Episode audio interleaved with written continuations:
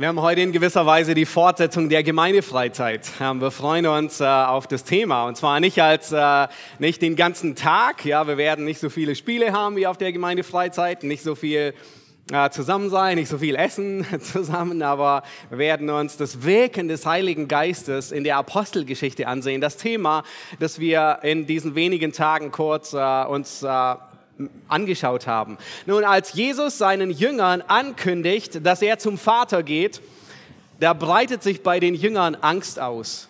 Nun, sie erinnern sich an die vielen Aufgaben, die sie an der Seite Jesu ähm, verbracht haben, an die ersten Wunder, als, als äh, sie Wasser zu Wein, als Jesus Wasser zu Wein machte. Petrus erinnert sich ganz sicherlich daran, ähm, dass er auf dem Wasser gegangen ist die Speisung der 5000, die Zuversicht, die Geborgenheit in der Nähe Jesu.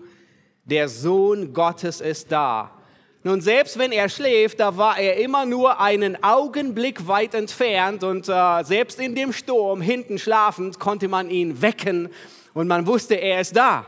Und wenn man ihn braucht, ist er da. Aber die Aufgabe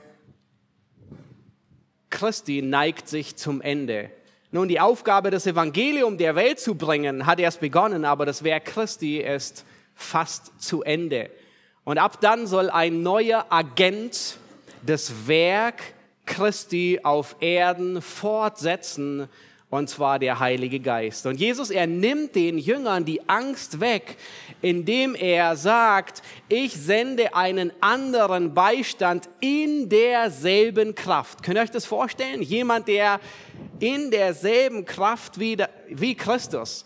Nun, ich bin mir sicher, es gab in deinem Leben auch Momente, wo du dir mehr als je gewünscht hast, Christus wäre neben dir. Ich weiß, in meinem Leben gab es Momente, wahrscheinlich bei dir auch. Aber weißt du was? Wenn du gerettet bist, dann hast du seinen Geist bekommen. Sein Geist bleibt in Ewigkeit bei dir. Seine Gegenwart, der Geist Gottes in deinem Leben ist so, als wäre Christus unsichtbar neben dir. Kannst du dir das vorstellen? Gottes Geist ist da. Und Jesus, er setzt dem nochmal eins oben drauf und er sagt, ich bin bei euch alle Tage bis an der Weltende. Das heißt, wenn du den Geist hast, dann darfst du zuversichtlich sein. Es ist wie wenn Christus unsichtbar neben dir den ganzen Tag herlaufen würde. Solch eine Gewissheit und solch einen Trost brauchten nicht nur die Jünger damals, sondern dieselbe Gewissheit, dieselbe Überzeugung brauchen wir heute. Und bei der Himmelfahrt wiederholt Jesus dies noch einmal und er sagt in Apostelgeschichte 1, Vers 8, ihr werdet Kraft empfangen, wenn der Heilige Geist auf euch gekommen ist. Und dann werdet ihr den Auftrag ausführen, den ich euch gegeben habe. Seit dem Aufkommen der Pfingstbewegung und der Charismatik kam eine totale Falschbetonung des Heiligen Geistes in die Christenheit. Und es gab eine Gegenreaktion. Nun, ihr erinnert euch an die Predigt von 1. Korinther 11, ja? Das Pendel schlägt um. Nicht nur dort, sondern auch hier. Überall gibt es ein Pendel. Und die Gegenreaktion, und wir stehen fast in der Gefahr, auf dieser Seite vom Pferd herunterzufallen, vernachlässigt oder schenkt dem Wirken des Heiligen Geistes kaum Beachtung und kaum Wert.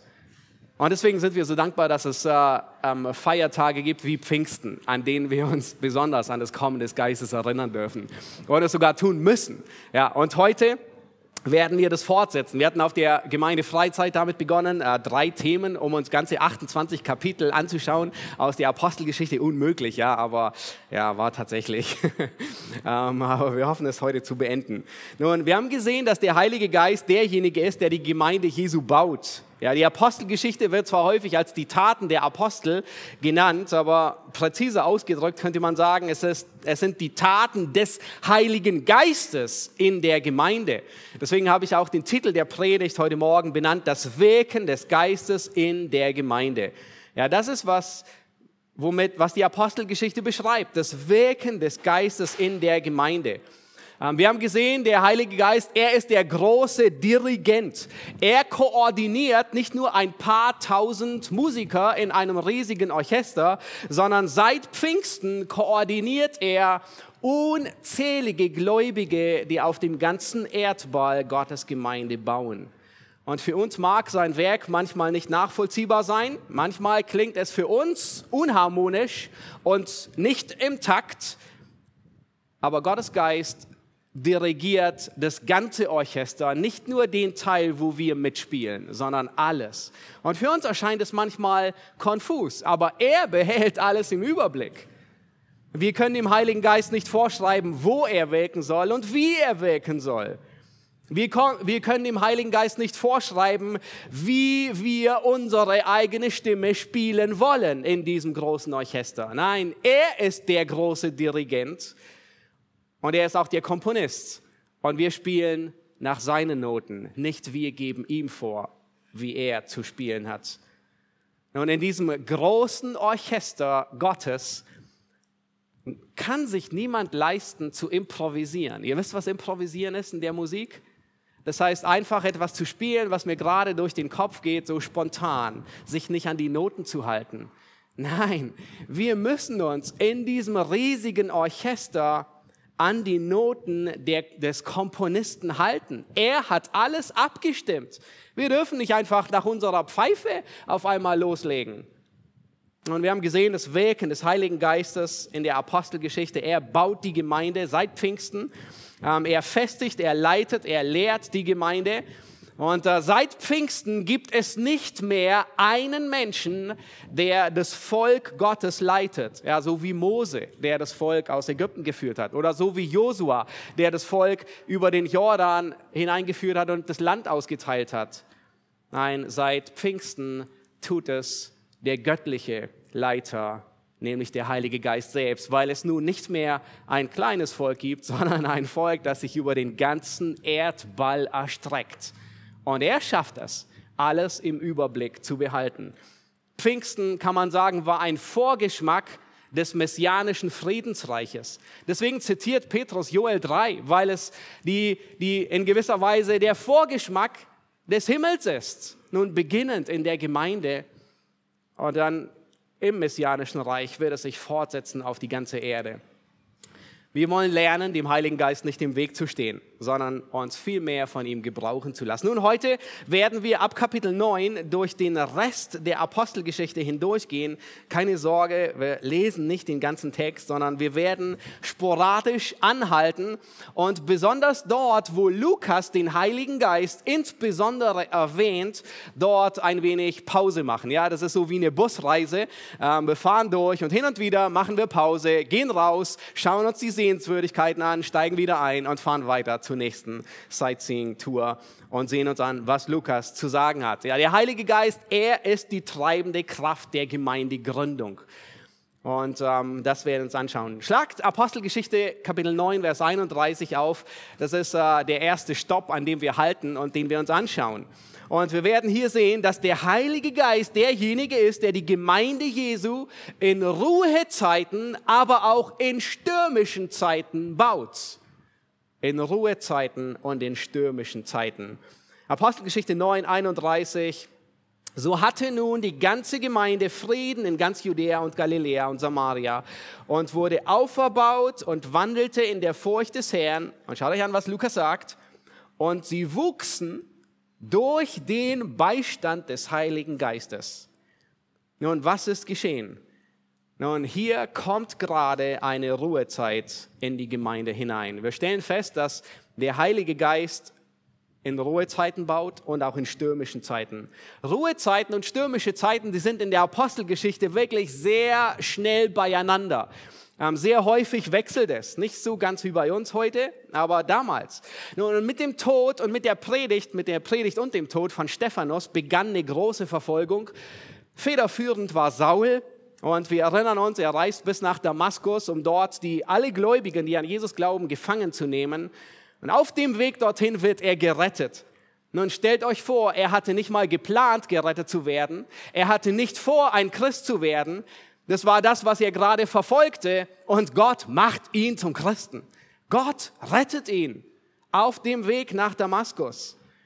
Und mit seiner Bekehrung hört die Verfolgung schlagartig auf. Das ist der Text, von dem wir hier reden. Auf einmal, die Gemeinde hat Frieden, da ist niemand, der sie weiter verfolgt und die Gemeinde wird durch den Beistand des Heiligen Geistes gefestigt und aufgebaut. Unglaublich schön, oder? Der Heilige Geist, er sorgt, dass die Gemeinde gefestigt wird. Nun, leider hält die Ruhezeit nicht für ein ganzes Jahrtausend an, sondern zwei Kapitel später, da will Herodes sein politisches Image ein bisschen aufpolieren. Und was damals gut funktioniert hatte, funktioniert immer noch in einer gefallenen Welt. Der Feind meines Feindes ist mein Freund. Und äh, offensichtlich konnte er sich Wählerstimmen ergaunern, indem er einige von den christlichen Leitern ins Gefängnis steckte. Nun, es war egal, ob es richtig ist oder nicht, aber es hat seine Wählerzahl nach oben gebracht. Es hat ihn interessiert. Unter anderem starb der Apostel Jakobus. Das war der Bruder von Johannes, einer der drei engsten Jünger Jesu. Ähm, Petrus wollte Herodes auch auf seine Trophäenliste der Sammlung ähm, äh, mitnehmen, aber Gott hatte andere Pläne und kurz darauf stirbt Herodes. Und dann wird in Kapitel 13, Vers 24 ein kleiner Übergangssatz gesagt. Ja, wir sehen hier Bedrängnis und es das heißt, das Wort Gottes aber breitet sich aus und mehrte sich. Der Heilige Geist, er ist nicht gebunden an Friedenszeiten, sondern auch in Gefangenschaft, auch in Bedrängnis und Verfolgung baut er seine Gemeinde. Und das ist unglaublich tröstend zu wissen. Gott baut seine Gemeinde unabhängig der äußeren Faktoren. Die Gemeinde Gottes ist nicht so wie eine heikle Pflanze, so eine empfindliche Pflanze, wo man ganz peinlichst genau aufpassen muss. Kriegt sie genug Sonne, kriegt sie genug Wasser, nicht zu viel, aber auch nicht zu wenig. Man muss auf die Temperatur achten, man muss achten, dass sie keinen Wind kriegt. Ja, nein, nein, nein. Die Gemeinde Gottes überlebt einen harten Sommer und die Gemeinde stirbt auch nicht bei einem kalten Winter aus, sondern Gott baut sie fortwährend und Jesus sagt, nicht einmal die Pforten der Hölle werden sie überwinden. Was für eine große Zuversicht. Nun, ohne Zweifel sind Ruhezeiten effektiv, nicht wahr? Wir wünschen uns auch alle Ruhezeiten für die Gemeinde, nicht wahr? Wer wünscht sich schon Verfolgung? Wer wünscht sich schon Herausforderung? Und deswegen sagt Paulus auch in 1 Timotheus 2, Vers 2, dass wir für die Obrigkeit beten, damit wir ein ruhiges und stilles Leben führen können in aller Gottesfurcht. Und wir sehen, dass Ruhezeiten, besonders in unserer westlichen Welt, dass wir besonders viel Ruhezeit genossen haben. Und es war ein großer Segen. Nun, wie viele zahllose Missionare sind ausgesandt worden? Wie viele Gemeinden sind gegründet worden? Wie viel ist investiert worden in das Werk Gottes? Unglaublich. Das Christentum ist sogar zu einem großen Segen für die säkulare Welt geworden. So sehr, dass sogar die Feinde des Christentums das anerkennen müssen. In seinem Buch äh, von David Wickman ähm, er schreibt ein Buch Jesus in Beijing, also Jesus in Peking und beschreibt ein bisschen in dem Buch die Christenverfolgung, wie es in China aussah. Nun, dort schreibt er über ähm, amerikanische Touristen, die eines Tages von einem äh, Guide geleitet werden und da ist ein säkulärer Wissenschaftler, kein Gläubiger, sondern es ist ein Wissenschaftler, der an der Chinese Academy of Social Science, also an der an, an der Hochburg des Kommunismus, könnte man sagen, an der chinesischen Akademie des, der sozialen Wissenschaft studierte. Und seine Aufgabe war herauszufinden, woran lag der Erfolg des Westens? Warum sind sie so erfolgreich, wie sie es sind? Wir wollen sie kopieren. Und dann schreibt er Folgendes. Ähm, hier Zitat. Wir sollten unter anderem untersuchen, worauf der Erfolg, ja die Vormachtstellung des Westens in der ganzen Welt zurückzuführen ist, sagt er. Wir haben alles untersucht, was wir aus historischer, politischer, wirtschaftlicher und kultureller Sicht tun konnten.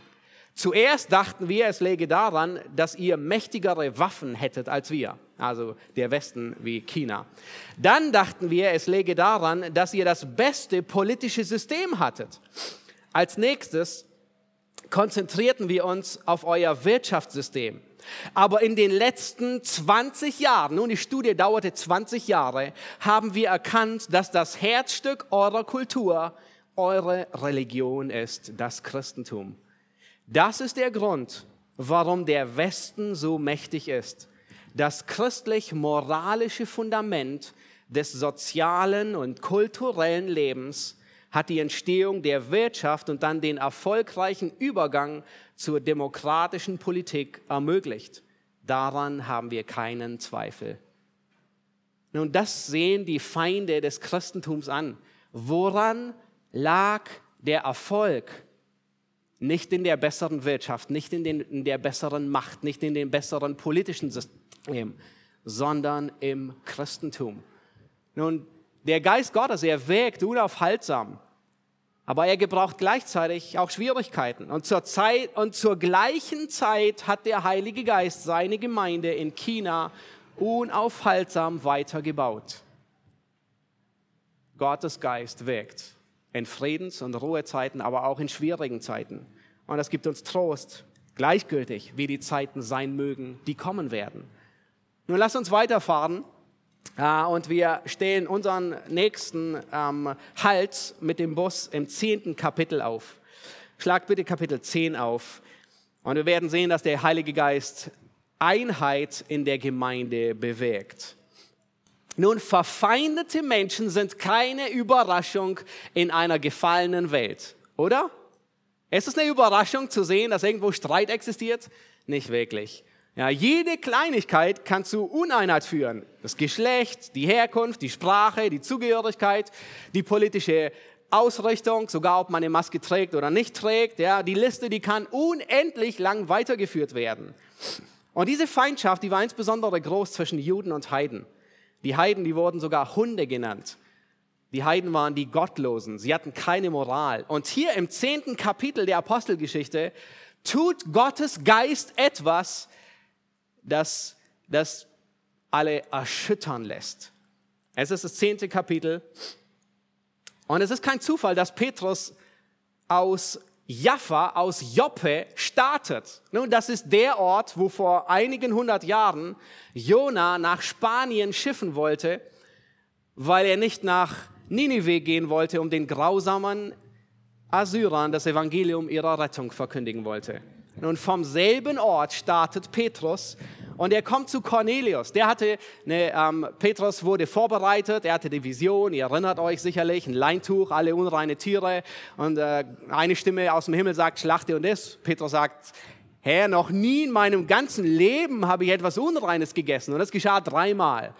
Und er hatte noch nicht mal Zeit darüber nachzudenken und da klopfen die, die, die Boten von Cornelius an die Tür Sie nehmen Petrus mit und Petrus, er kommt zu Cornelius und er ist so überrumpelt, er weiß gar nicht, was er tun soll. Und Cornelius sagt, nun, da war ein Engel, ich habe gebetet und er sagte mir, hol Petrus. Und Petrus tut, was, das, was seine Aufgabe ist und er fängt an, einfach aus dem Leben Jesu zu erzählen.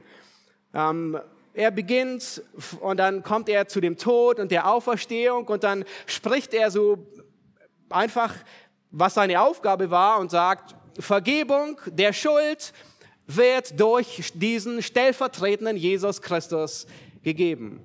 Und während er redet, geschieht etwas Unglaubliches. Schaut euch an in Apostelgeschichte 10. Ähm, Petrus, er sagt, von diesem legen alle Propheten Zeugnis ab, dass jeder, der an ihn glaubt, durch seinen Namen Vergebung der Sünden empfängt. Und auf einmal, Petrus, er redet noch und dann heißt es, da fiel der Heilige Geist auf alle, die das Wort hörten. Und alle Gläubigen aus der Beschneidung, die mit Petrus gekommen waren, gerieten außer sich vor Staunen, dass die Gabe des Geistes auch über die Heiden ausgegossen wurde. Nun, Petrus, er hat sie nicht mal aufgefordert, Buße zu tun. Ist das nicht erstaunlich? Er hat nicht mal gesagt, er ist nicht mal zu dem Punkt gekommen, tut Buße und glaubt, sondern während er redet, errettet Gott die Heiden, die da sitzen und der Heilige Geist, der fällt auf sie und sie werden wiedergeboren. Unglaublich. Nun, was ist die Antwort darauf? Was muss Petrus tun? Was kommt nach Buße und Glaube? Taufe. Nun, das nächste, was er tut, ist, er lässt sie taufen. Nun, das war sein, naja, nicht ganz sein Todesurteil, aber das war das Problem. Er kommt zurück und alle Juden, die explodieren förmlich. Sie sagen, wie um alles in der Welt konntest du Heiden taufen?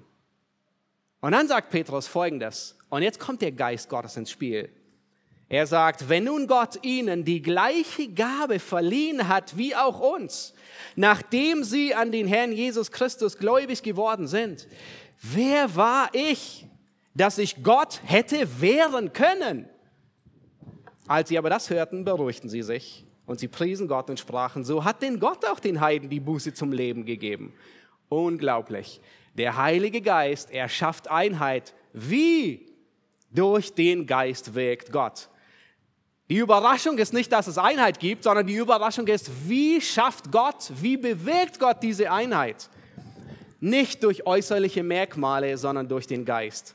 Nun, Menschen von heute, sie versuchen alles Mögliche, alle möglichen Methoden, um Einheit herbeizuführen. Ähm, die irgendwie die menschliche Idee ist, jede Unterschiedlichkeit abzuschaffen, sogar wenn es das Geschlecht ist, das nicht abgeschafft werden kann. Und eine der neuesten Ideen ist zu gendern. Es ist euch sicherlich schon über den Weg gelaufen in den letzten Tagen. Die Vorstellung, wenn man zu jedem Subjekt ein Innen hinzufügt, dann werden alle gleich behandelt. Zu TeilnehmerInnen, zu MusikerInnen, zu KomponistInnen. Überall geht uns das durch. Und man denkt dadurch eine Einheit zu schaffen. Nun wisst ihr, wer dahinter steckt? Satan, er ist der Feind der Einheit. Wisst ihr, was er tut? Zunächst zerstört er die Einheit und dann versucht er sie augenscheinlich mit seinen eigenen Methoden wieder aufzubauen mit seinen eigenen Ideen, mit seiner eigenen Trickkiste. Und genau das ist Satans Trickkiste. Satan ist wie ein Feuerwehrmann, der zunächst einen Brand legt und dann so tut, als ob er den Feuerlöscher holt und sich dabei ziemlich viel Zeit lässt, nur um woanders einen neuen Brand zu legen. Er hasst die Einheit. Und er ruiniert die Einheit und versucht sie dann mit irgendwelchen selbstgebastelten Tricks wieder aufzubauen. Die Einheit des Geistes ist anderer Natur. Es ist nicht eine Einheit, die aus dem Versuchslabor kommt, wo alle gleich sind. Wir müssen alle gleich machen. Nun, selbst da, wo alle gleich sind, gibt es immer noch welche, die gleicher sind. Die Einheit des Geistes wird nicht dadurch herbeigeführt, dass wir alle dasselbe verdienen, dass wir alle denselben Status haben, dass wir alle dasselbe denken. Der Heilige Geist, er ist der große Dirigent und wie schafft es der Heilige Geist, Einheit in dieses große Orchester hineinzubringen? Nun, man könnte meinen, er schafft es dadurch, indem alle dasselbe Musikinstrument spielen. Nun stellt euch vor, ein Riesenorchester mit 10.000 und alle spielen Trompete. Nun, es ist sicherlich überwältigend, aber da gibt es schönere Dinge. Oder ein Riesenorchester und alle spielen dieselbe Melodie. Alle spielen den Sopran. Nun, das ist auch Einheit, aber es ist schon ein bisschen schöner, wenn der, der Alt noch dazu kommt, wenn Tenor dabei ist und ein Bass dabei ist. Und das alles nochmal zwei. Der erste Sopran, der zweite Sopran bis hin zum ersten und zweiten Bass. Achtstimmig und es gibt noch mehr. Der Heilige Geist, er schafft die Einheit anders, wie es diese Welt tut. Nicht indem alle dieselbe Stimme spielen, sondern indem alle dasselbe Stück spielen, alle demselben Dirigenten zuhören und nach seiner nach seinem Takt tanzen, weil sie die Noten spielen, die der Dirigent ihnen zugewiesen hat. Da, wo Musiker sich an die Noten des Dirigenten halten, da ist Einheit und Harmonie. Aber da sie vom Notenblatt abweichen und selbst improvisieren, da kommt Disharmonie hinein. Die Einheit des Geistes wird durch die gemeinsame Identität herbeigeführt. Du bist ein Kind Gottes, wenn du gerettet bist, und ich bin ein Kind Gottes. Wenn du gerettet bist, hast du den Heiligen Geist und ich habe den Heiligen Geist. Wir beide haben den Heiligen Geist. Das macht uns eins. Und wisst ihr, was großartig ist?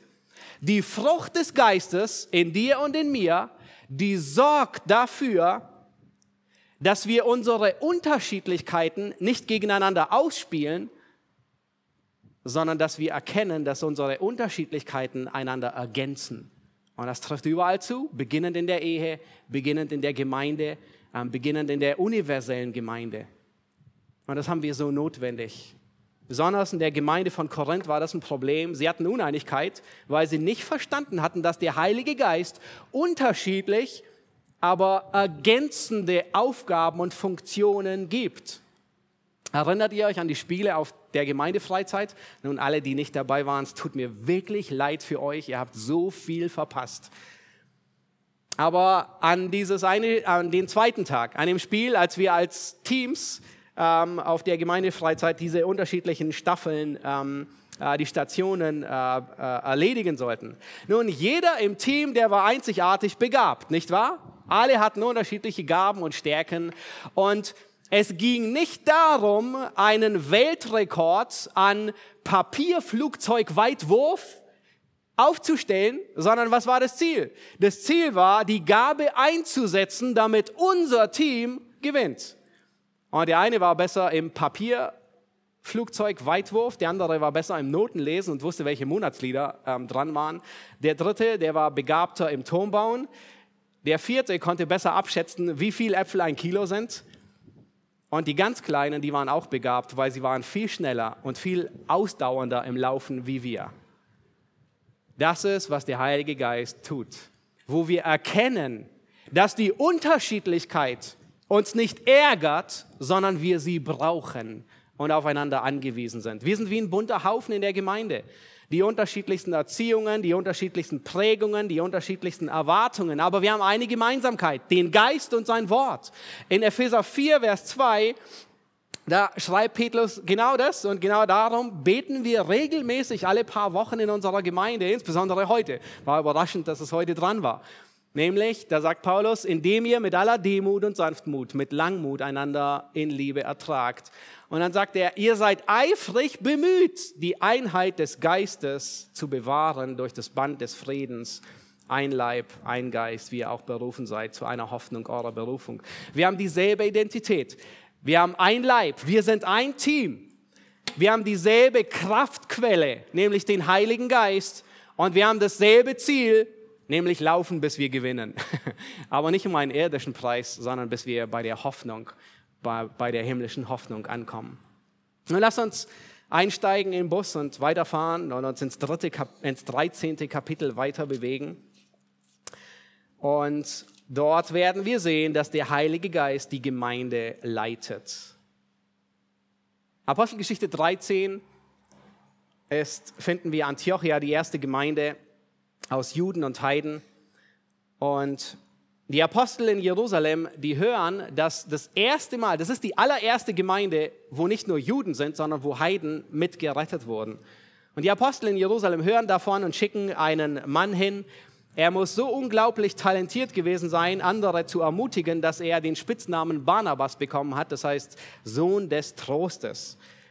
Und er kommt nach Antiochia, er bleibt dort und er lehrt und er merkt, offensichtlich fehlt hier in der Gemeinde etwas oder jemand. Und er erinnert sich an einen alten Freund, den er kannte, nämlich Paulus. Er reist 250 Kilometer äh, nordwestlich auf die andere Seite, holt Paulus und bringt ihn nach Antiochia. Und zusammen dienen, arbeiten, lehren und predigen sie ein ganzes Jahr. Aber offensichtlich hat der Heilige Geist mit dieser Gemeinde andere Pläne oder mehr Pläne. Schaut euch an, Kapitel 13, Vers 1 bis 4.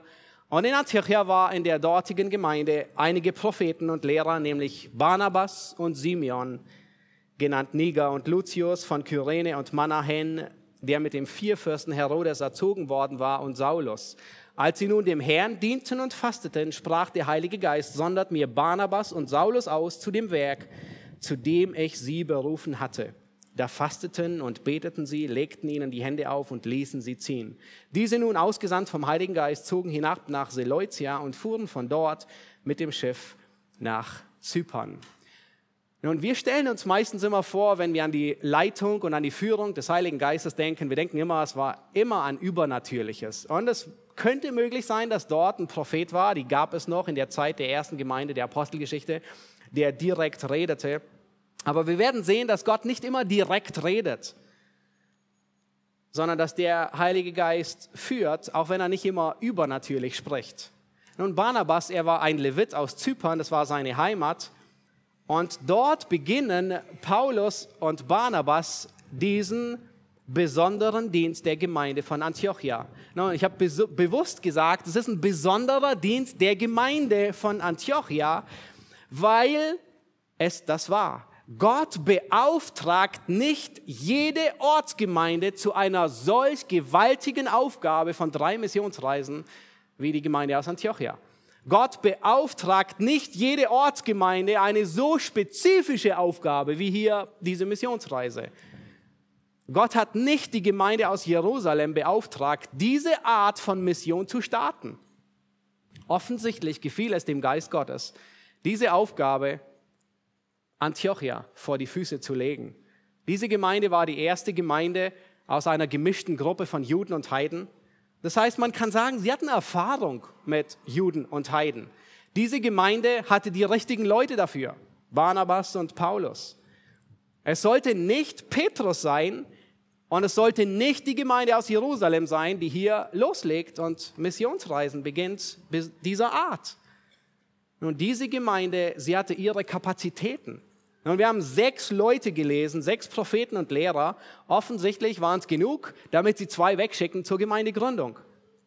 Ich denke nicht, dass der Geist Barnabas in einer Vision gesagt hat, hol Petrus oder äh, hol Paulus oder so. Nein, der Geist hat, sie nicht, hat ihnen nicht jeden Schritt gezeigt, den sie gehen sollen. Aber wir sehen, der Geist Gottes, er, er gebraucht natürliches Handeln, um übernatürlich zu führen. Das natürliche Handeln. Nun, wie erkennen wir heute, das Führen des Geistes. Nun, einerseits interessiert das natürlich jeden persönlich, aber andererseits auch wir als Gemeinde, wir als Leuchtturm. Nun, ganz einfach, schreib dir folgenden Merksatz auf, wenn du das Führen des Geistes lernen willst. Halte dich an die Noten und überlass das Improvisieren dem Heiligen Geist. Ganz einfach. Halte dich an die Noten und überlass das Improvisieren dem Heiligen Geist. Nun, wir haben keine Einsicht in die Pläne und verborgenen Pläne, die Ratschlüsse Gottes. Deswegen halten wir uns an das, was der göttliche Komponist uns gegeben hat, nämlich seine Noten, sein Notenblatt. Wir spielen von seinem Notenblatt. Und unsere Stimme passt Gott irgendwie in das große Orchester hinein. Wie? Das bleibt ihm überlassen. Wir haben keine Ahnung, aber er tut es. Wisst ihr, was wir hier wiederfinden? Das hatten wir auf der Gemeindefreizeit schon gesehen. Kapitel 13, wir haben nicht die Zeit, über alles zu gehen, aber wir sehen, sie waren treu im Wort, im Gebet, im Dienst. Sie dienten. Sie waren ein ganzes Jahr dabei zu dienen. Sie hielten fest im Wort und waren eifrig im Beten. Und dann schenkt Gott die Möglichkeiten. Er schenkt den Wunsch, er schenkt die Kraft, er schenkt die Möglichkeiten, die Ressourcen, offensichtlich auch die Finanzen, die erste Missionsreise zu starten. Nun, wenn wir an unsere Gemeinden denken, wir brauchen nicht weit hinausgehen. Wie führt Gott und wie leitet Gott unsere Gemeinde, unsere Gemeinden hier in Berlin? Unsere Aufgabe ist festzuhalten am Wort, am Gebet und am Dienst. Und das Improvisieren überlassen wir dem Geist Gottes. Wenn wir nur an die Ukraine-Arbeit denken, nun stellen wir fest, welche Gemeinde hat Gott besonders im Visier? Wem hat er den Ball zugespielt? Nicht Leuchtturm der ECG. Wenn wir an andere Dinge denken, stellen wir fest, dass Gott uns als Gemeinde andere Bälle zugespielt hat, die wir tun und die wir, wo wir dienen wollen. Bei uns ist es einer davon, ist die Bibelschule. Und wir haben nicht geplant, aber als Leuchtturm sind wir ziemlich stark in den Dienst der Bibelschule und der Zurüstung eingebunden. Im Dienen, an unterschiedlichen Fronten. Ja, Im Zurüsten, im Abspülen, im Ermutigen, im Beherbergen und selbst zugerüstet zu werden. Überall. Beim letzten Absolvierungsbankett ähm, konnte ich es kaum glauben. Wir waren weit über 20 Leute und es waren nur die Schüler und die Lehrer und die Ehepartner. Es waren noch nicht mal alle, die mithelfen. Das ist unglaublich, was für ein Dienst. Es waren noch gar nicht die, die alle beherbergen und abspülen. Als Gemeinde wollen wir dort dienen, wo Gott uns Arbeit vor die Füße legt. Wir wollen uns nicht dem Heiligen Geist in den Weg stellen. Nun, natürlich sind andere Dinge auch toll. Gefängnisarbeit, das wird etwas Unglaubliches. Oder Arbeit unter Drogenabhängigen. Ja, Thomas Rediger ist heute in der ECG und, ähm, oder die ganze Woche. Das ist auch etwas Großartiges. Nun, aber uns hat Gott weder die Möglichkeit gegeben, noch haben wir Erfahrung, noch haben wir Kontakte. Wir haben rein gar nichts darin. Was wollen wir tun? Wir tun das, was Gott uns vor die Füße legt und überlassen das Improvisieren ihm. Wir wollen zufrieden sein und das tun, wozu Gott uns befähigt und wozu Gott uns, was uns Gott zumutet. Und Gott hat uns als Gemeinde, er hat nicht jede Gemeinde beauftragt, riesige Missionsreisen zu starten wie Antiochia. Ja, wenn wir auf uns sehen, wir haben drei Jahre, vor fast drei Jahren haben wir gestartet. Ähm, wir wollten eigentlich, könnt ihr euch erinnern, die, die seit Anfang an mit dabei waren, wir wollten immer hierhin, nach Mahlsdorf, Kaulsdorf, diese Ecke hier. Aber dem Heiligen Geist gefiel es, kann man sagen, uns zweieinhalb Jahre im Haus der Generationen unterzubringen. Was für ein Segen. Wir haben es wirklich auch notwendig gehabt dort. Ähm, eingequetscht in zwei Räumen, dann in drei Räumen und dann in vier Räumen. Ja, mit jedem Sonntag einem Bestuhlungsplan, wo jeder sitzt. Erinnert ihr euch noch? Oh, es gefiel dem Geist Gottes, dass wir dort sind. Und es war richtig dort. Wir haben alles gesucht und es gab nichts anderes. Er wusste, dass wir die Zeit dort brauchen. Ähnlich wie Apostelgeschichte 16, wo Paulus Pläne macht, nach Asia das Evangelium zu bringen. Und dann heißt es dort, gut, dass ihr sitzt, sonst würdet ihr umfallen dabei. Dem Heiligen Geist, der Heilige Geist hat Paulus abgehalten, das Wort in der Provinz Asia zu verkündigen. Könnt ihr euch das vorstellen? Was will der Geist? Das Wort verbreiten, richtig? Und nun will Paulus das Wort verbreiten. Er tut, er will seinen Willen tun und der Geist selbst hält ihn auf, das Wort zu verbreiten. Offensichtlich war es nicht die richtige Zeit und der richtige Ort. Offensichtlich hatte Gott andere Pläne. Und das hat er auch mit uns. Nun, nach zweieinhalb Jahren war offensichtlich der Zeitpunkt gekommen, dass wir weiterziehen nach Kaulsdorf. Und wir wissen nicht, wann es weitergeht, wohin es weitergeht, aber wir wissen, dass Gott leitet.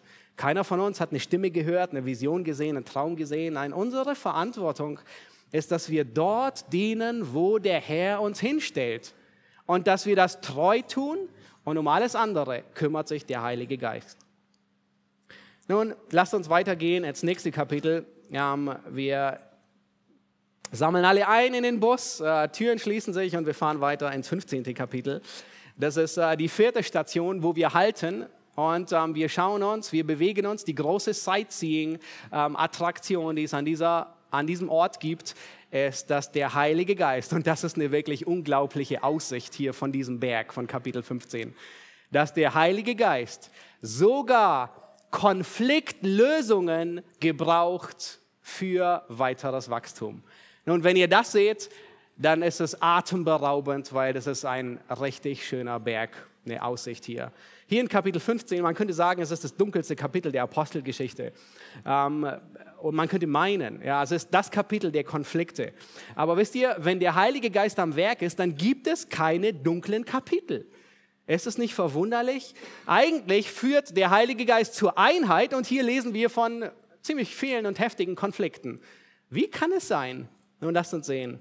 Das erste Problem hier in Kapitel 15 ist, wie Heiden in die Gemeinde kommen. Nun, da waren einige Juden, die dachten, ähm, Heiden müssen zuerst Juden werden, bevor sie Christen werden. Ja, erst Beschneidung, alles andere dazugehörige und dann erst können sie Christen werden. Und Paulus und Barnabas, sie kommen dann als Abgesandte ähm, nach Jerusalem zu den Aposteln.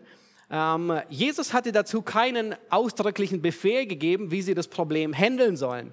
Nun, was mussten die Ältesten in, der, in, in Jerusalem tun? Nun, sie mussten die Schrift in die Hand nehmen, sie mussten die Schrift studieren und sie mussten zu einem Ergebnis kommen, wie man die gesamte Schrift, die sie hatten, auf dieses Problem anwendet. Und Petrus, äh, nee, Lukas erwähnt in Vers 7, dass es sogar eine große Auseinandersetzung gab. Also die ganzen, nun alle großen Leute, die Apostel und alle Ältesten, die sitzen beisammen und offensichtlich hat es eine große Auseinandersetzung gegeben. Und wie es aussah, wissen wir nicht. Vielleicht ist auch gut so. Und dann fängt Petrus an und Jakobus argumentiert. Und dann tun sie genau das, was sie tun sollen. Sie schlagen die Heilige Schrift auf in Bezug auf diese Angelegenheit und sie kommen zu einem Ergebnis. Und dann kommen sie zu einem Fazit und schreiben das auf. Und schaut euch an, ich habe nur diesen letzten Vers zitiert. Und dann schreiben sie Folgendes auf. Es hat nämlich dem Heiligen Geist und uns gefallen, euch keine weitere Last aufzuerlegen, außer diese notwendigen Dinge. Und dann nennen sie vier Dinge. Habt ihr das gesehen? Es hat dem Heiligen Geist gefallen, das Ergebnis kundzutun. Unglaublich. Offensichtlich hatte der Heilige Geist Freude an, dem, an der Lösung des Konflikts, am Ergebnis, weil der, weil der Konflikt mit dem Heiligen Geist gelöst wurde in der Frucht des Geistes. Was haben sie getan? Sie haben die Schrift aufgeschlagen, zu diesem Thema studiert und sind zu einem Ergebnis gekommen. Und das hat dem Heiligen Geist gefallen. Unglaublich, oder? Nun, der zweite Konflikt äh, gegen Ende von Apostelgeschichte 15. Lukas, er schreibt hier in Vers 39 wieder dasselbe. Da, deshalb entstand eine heftige Auseinandersetzung, der zweite heftige Konflikt unter den unter den Gläubigen. Nun, was ist geschehen? Zwei gute Freunde, enge Freunde, ähm, zusammen auf Missionsreise gewesen, zusammen gedient. Beide werden in der Apostelgeschichte als voll Heiligen Geistes bezeichnet. Nun, wie können zwei Leute, die voll Heiligen Geistes sind, dermaßen in Streit geraten? Hatten sie ein Leck? Vielleicht, könnte sein, aber wir wissen es nicht. Nun, was war los? Es ging hier um kein theologisches Problem, sondern ein Dienstphilosophie. Barnabas wollte Johannes Markus mit sich nehmen. Der hatte sie auf der ersten Reise im Stich gelassen und ist zurück nach Hause abgereist. Nun, er handelt nach dem Prinzip, jeder verdient eine zweite Chance. Ist es verkehrt? Nein. Das war Barnabas, das war sein Charakter. Erinnert euch, wer hat Paulus in den Dienst geholt? Wer hat ihm eine zweite Chance gegeben? Es war Barnabas. Als niemand von den Aposteln ihm glaubte, nachdem er gerettet worden war, war es Barnabas, der genau das getan hat und Paulus eine zweite Chance gegeben hat. Er hat ihn geholt und er hat gesehen, er ist wirklich gerettet und er brachte ihn zu den Aposteln. Er hat ihn aus äh, Tarsus geholt. Paulus wäre nicht Paulus ohne Barnabas, weil Barnabas ihn hierher gebracht hatte. Und Paulus handelt nach einem anderen Prinzip. Er handelt nach dem Prinzip, wer im Kleinen untreu ist, dem vertraut man keine großen Sachen an. Nun, ist das biblisch? Oh ja, und wie biblisch das ist. Aber es ist offensichtlich eine heftige Auseinandersetzung und sie trennen sich.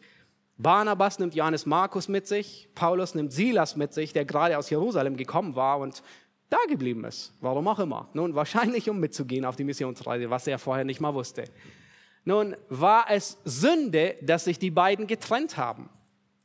Es wird nicht erwähnt. Ich denke nicht. Schaut euch 16, nächste Kapitel 16, Vers 5 an. Da heißt es, dass durch den Dienst von Paulus und Silas wurden die Gemeinden im Glauben gestärkt und nahmen Anzahl täglich zu. Das heißt, der Geist, der segnet hier ihr Werk und ich denke, das ist der Grund zu sagen, es war keine Sünde. Nun, natürlich können Streiten stehen, aber ähm, der Konflikt wurde mit der Frucht des Geistes gelöst. Nun, die beiden waren nicht in einer Ehe, dass sie auf Gedeih und Verderb zusammenbleiben, bis der Tod sie scheidet. Zum Glück nicht. Und sie haben einander vergeben. Sie sind weitergegangen. Sie haben nicht ewig nachgebohrt und hinterfragt. Sie haben dem anderen Böses nicht zugerechnet. Sie haben sich nicht aufgebläht, die beiden übereinander. Sie waren nicht unanständig. Keiner hat schlecht geredet über den anderen. Keiner war nachtragend. Als Paulus zu den anderen Gemeinden kam und Barnabas fehlt, äh, dann lesen wir nicht. Er sagt, ah, wisst ihr, Barnabas, der war so und so. Und ja, ich will jetzt nicht schlecht reden über ihn, aber ähm, wir mussten uns dann trennen. Nein, überhaupt nicht. Da war, er hat sich gefreut, dass Barnabas seines Weges zieht und Barnabas hat sich gefreut, dass Paulus seines Weges gezogen ist. Sie waren nicht nachtragend. Das Gegenteil. Wir sehen sogar, dass Paulus Johannes Markus auch eine zweite Chance gibt. Seine Wege kreuzen sich mehrmals. Er ist bei Paulus in Rom, als Paulus den Kolosser, Philippa und den Philemonbrief schrieb. Da ist Johannes Markus bei Paulus. Später zu Timotheus sagt Paulus, bring Markus mit, schick ihn, ähm, äh, schicke ihn, weil er mir nützlich ist. So unglaublich, nicht wahr? Gott steht darüber, der Geist Gottes. Wundert ihr euch auch manchmal, wenn ihr irgendetwas seht, das aus Schrott gebaut wurde? Mein hin und wieder gibt es so Videos, wo man, wo jemand sagt, okay, das und das und das habe ich gebaut aus Schrott. Ja, und man denkt, uh, wow, das ist ja toll. Wisst ihr was? Dieses Spezialgebiet der Schrottverwertung ist das Spezialgebiet des Heiligen Geistes. Es ist seine Expertise. Er kann Schrott, Abfall, Müll, all das gebrauchen und es verwerten und Wachstum daraus hervorbringen, wie wir hier in diesem Kapitel sehen. Nun, die Voraussetzung ist, dass man den Müll, die Sünde, biblisch verwertet. Nun, da gibt es keinen gelben Sack und Biotonne, aber es gibt eine biblische Art und Weise, wie man mit Sünde umgeht, mit Müll umgeht. Und wenn wir das tun, dann kann der Geist Gottes deinen Müll, all das verwerten und aus dem Schrott, den dein Leben hervorgebracht hat, ein Meisterwerk machen. Das kann nur der Heilige Geist, wenn wir in der richtigen Art und Weise umgehen. Nun, als nächstes ähm, wollen wir halten in Kapitel 20, Vers 28. Fünftens, der Heilige Geist, der sorgt sich um das Wohl der Gemeinde. Nun, wenn der Geist Gottes die Gemeinde baut und wächst und ernährt und leitet, dann stellen wir fest, dann sorgt er sich um das Wohl der Gemeinde. Schaut euch Kapitel 20, Vers 28 an. So habt nun Acht auf euch selbst, sagt Paulus den Ältesten aus, aus äh, Ephesus, und auf die ganze Herde, in welcher der Heilige Geist euch zu Aufsehern gesetzt hat, um die Gemeinde Gottes zu hüten die er durch sein eigenes Blut erworben hat. Nun, das ist wirklich interessant. Wer hat die Ältesten eingesetzt? Was sagt Paulus?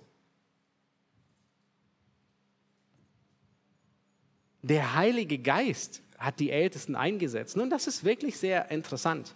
Der Heilige Geist setzt Älteste in der Gemeinde ein. Nun, das geschieht natürlich nicht immer, muss man sagen. Es kommt nicht selten vor, dass Älteste nicht vom Heiligen Geist eingesetzt werden, sondern von Menschen und nach menschlichen Prinzipien eingesetzt werden. Und dann kommt es auch nicht selten vor, dass etwas dabei schief geht. Und dann kommt es auch nicht selten vor, dass man dann sagt, siehst du, das biblische Modell funktioniert ja überhaupt nicht. Nun, natürlich funktioniert es nicht, wenn man es nicht anwendet. Aber vielleicht denkst du, wie um alles in der Welt setzt Gott Älteste ein? Das sind doch andere Älteste, die Älteste einsetzen. Genau das geschieht jetzt gerade oder vorher, wann auch immer, bei Eckstein. Heute werden dort drei Älteste eingesetzt. Ja, Thomas, Jonathan und Florian. Nun, wie setzt der Heilige Geist Älteste ein? Nun, wisst ihr, wie er es tut? Er, er, er übersieht den ganzen Prozess von Beginn bis zum Ende. Der Geist ist es, der diese Menschen rettet. Wer teilt Geistesgaben aus? Und steckt schon im Wort. Der Geist, der Geist gibt diesen Männern, die Älteste werden sollen, Geistesgaben. Er befähigt sie. Der Geist ist es, der nach 1. Thessalonicher, äh, 1. Timotheus äh, 3 den Wunsch nach diesem Dienst im Herzen der Männer weckt. Es ist der Geist, der die Kriterien aufstellt, nach welchen Kriterien wir als Gemeinde diese Männer aussuchen. Es ist der Geist, der das Ergebnis nach der Prüfung aufzeigt. Also merkt ihr, in all dem, wer ist involviert? Es ist der Geist, und dann bestätigt die Gemeinde, was der Geist aufgezeigt hat. Das heißt, der Geist ist aktiv dabei ähm, an diesem Prozess beteiligt. Zu welchem Zweck? Und der zweite Teil des Verses sagt es, dass die Gemeinde Gottes gehütet ist. Der Geist Gottes ist besorgt um unser Wohl, um das Wohl seiner Gemeinde, weil der Geist Gottes die Gemeinde heiligt, sagt Paulus in Epheser 5. Nun haltet euch fest, der Gemeinde zu der Paulus diese Worte geredet hat in Apostelgeschichte 20. Ja, er, der Geist Gottes hat in eurer Mitte euch als Älteste eingesetzt. Der Gemeinde von Ephesus, der Paulus sagt, dass Gottes Geist an ihr arbeitet und sie verändert, sie heiligt, derselben Gemeinde muss der Geist Gottes 40 bis 50 Jahre später Folgendes schreiben. Bedenke, wovon du gefallen bist, und tue Buße und tue die ersten Werke. Sonst komme ich rasch über dich und werde deinen Leuchter von seiner Stelle wegstoßen, wenn du nicht Buße tust. Oh, das ist wirklich beängstigend. Weiß nicht, ob ihr Gänsehaut kriegt. Ich kriege es auch ohne den Ventilator. Der Heilige Geist, er baut seine Gemeinde. Er gründet neue Gemeinden. Er stärkt seine Gemeinde. Er festigt seine Gemeinde. Er belehrt und unterweist seine Gemeinde. Aber wisst ihr, was er auch tut? Hört gut zu und gut, dass ihr sitzt.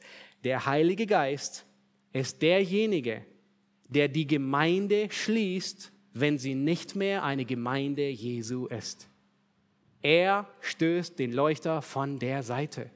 Der Heilige Geist ist es, der die Gemeinde auch wieder schließt, wenn es keine Gemeinde mehr Jesu mehr ist. Nun, das ist erschreckend und das zeigt auf die Verantwortung, die wir als Älteste haben, aber nicht nur wir, sondern die Leiter und die wir als ganze Gemeinde haben. Und deswegen sagt der Geist Gottes, drei Verse später, Offenbarung 2, Vers 7, wer ein Ohr hat, der höre, was der Geist den Gemeinden sagt. Nun, Francis Schäfer, ich hatte das Zitat schon ähm, auf der Gemeindefreizeit erwähnt, ich will es ein bisschen kürzen. Er sagt, und ich denke, er, er trifft den Nagel auf den Kopf, er sagt, das Kernproblem unserer Zeit ist nicht, und dann nennt er eine ganze Liste von Ismen, Liberalismus, äh, Modernismus, Katholizismus, Rationalismus und so weiter. Und er sagt, all diese Dinge sind gefährlich, aber nicht die Hauptbedrohung. Das eigentliche Problem ist folgendes. Die Gemeinde des Herrn Jesus neigt als Einzelne oder als Gemeinschaft dazu, das Werk des Herrn in der Kraft des Fleisches zu tun und nicht in der Kraft des Geistes. Das grundlegende Problem liegt immer inmitten des Volkes Gottes und nicht in den Umständen, die es umgeben. Das macht so deutlich, wir haben so notwendig die Arbeit, die wir als Gemeinde tun, in der Kraft des Geistes und in der Frucht des Geistes und nach den Methoden des Geistes zu tun. Nun lasst uns aussteigen, weiterfahren, einsteigen. Letzte Tour, letzte Sightseeing-Tour, der sechste äh, Punkt. Der Heilige Geist übertrumpft unsere Pläne. Und ich werde hier nicht jede, äh, jeden Vers noch vorlesen. Am Ende der Apostelgeschichte macht Lukas noch einmal auf das Wirken des Geistes aufmerksam, und zwar auf dem Weg nach Jerusalem. Paulus, er plant, nach Jerusalem zu reisen und über Rom nach Spanien zu segeln. Aber irgendwie hat der Geist Gottes andere Pläne mit ihm. Und der Geist Gottes, er kündigt ihm immer wieder an, es wird Gefangenschaft auf dich warten. Der Geist Gottes durchkreuzt und übertrumpft die Pläne von Paulus. Nun, vielleicht würden wir denken, so eine Verschwendung von Ressourcen. Ja, stellt euch vor, wie lange, wie viele Jahre war Paulus im Gefängnis? Ich glaube, er war mehr Jahre im Gefängnis, wie er draußen auf Missionsreise war. Wir würden sagen, das ist so ineffizient. Der Apostel der Heiden liegt in Ketten. Nun, was hätte er nicht für den Herrn alles reißen können? Nicht wahr? Und es ist gut, Pläne zu machen. Und wir müssen uns immer bewusst sein, dass es notwendig ist, Pläne zu machen, aber der Heilige Geist kann unsere Pläne auch durchkreuzen und übertrumpfen. Und wenn der Heilige Geist deine Pläne durchkreuzt, dann bedeutet das nicht deinen Untergang. Es muss nicht bedeuten, dass Gott gegen uns ist. Es bedeutet nicht, dass Gott gegen dich ist, sondern es bedeutet, dass Gott im Moment andere Prioritäten legt, die du jetzt nicht verstehst und die wir nicht verstehen. Ertappst du dich auch manchmal zu denken, Herr, ich will dir ja dienen, wenn nur dies oder jenes. Ja, und dann kennen wir eine ganze Liste, die uns davon abhält, Gott zu dienen. Nein, mach die Pläne, die du denkst, sie würden dich abhalten, mach das zu den Plänen Gottes. Mach Gottes Pläne zu deinen Plänen. Und das hat Paulus getan. Und auch wenn er in Ketten war, hat es ihn nicht abgehalten, voll Heiligen Geistes zu sein. Erinnerst du dich an die drei Komponenten, die wir immer wieder gesehen haben? Das war das Wort, das Gebet und der Dienst. Und all das praktiziert Paulus im, im Gefängnis weiter. Und dort entsteht ein Großteil der neutestamentlichen Briefe. Epheser, Philippa, Kolosser, Philemon und der zweite äh, Timotheusbrief. Nun, dies waren nicht einfach nur Briefe, die den Empfänger nützlich sind. Diese Briefe sind der ganzen Gemeinde Jesu über 2000 Jahre von großem Nutzen geworden. Und das alles unter dem großen Dirigenten des Heiligen Geistes. Nun, ich hoffe, ich konnte dich anstecken und dich begeistern für das Werk des Heiligen Geistes in der Apostelgeschichte. Er wirkt. Nicht immer so, wie wir uns das vorstellen, aber er wirkt. Und ich hoffe, ich konnte dich ermutigen und dich anspornen, dass du sagst, ja, ich will auch jemand sein, der voll Geistes ist. Nun, dann möchte ich dir die drei Aufforderungen mitgeben, bleib im Wort. Bleib im Wort, sonst weißt du nicht, was der Geist von dir erwartet. Du weißt nicht, was der Wille Gottes ist. Nun, achte darauf, dass du nach dem Notenblatt Gottes spielst und nicht selbst improvisierst. Das Improvisieren überlassen wir Gott. Die zweite Aufforderung ist, bleib im Gebet. Ansonsten versuchst du geistliche Arbeit aus menschlicher Kraft zu tun. Und das geht nicht lange gut. Du kannst nicht geistliche Arbeit mit menschlicher Kraft bewirken, sondern dafür ist das Gebet vorgesehen. Und der dritte Schritt ist, bleib im Dienst. Diese drei Komponenten, die wir immer und überall bei jedem gesehen haben in der Apostelgeschichte. Bleib im Dienst. Der Heilige Geist, er lenkt eine fahrende Lokomotive. Und das haben wir besonders in Kapitel 13 gesehen. Wenn jemand in Bewegung ist, dann lenkt er, der Heilige Geist, er lenkt keinen stehenden Zug. Wenn du nicht dienst, nicht aktiv bist, wenn du ein passiver Christ bist, dann erwarte nicht, dass der Geist Gottes in dir wirkt. Der Heilige Geist, der lenkt eine fahrende Lokomotive, keinen stehenden Zug. Der Geist Gottes, haben wir gesehen, war dort mächtig am Werk, wo Gläubige tief im Wort, treu im Gebet und eifrig im Dienst waren. Amen. Lass uns beten und ihr dürft gerne dazu aufstehen.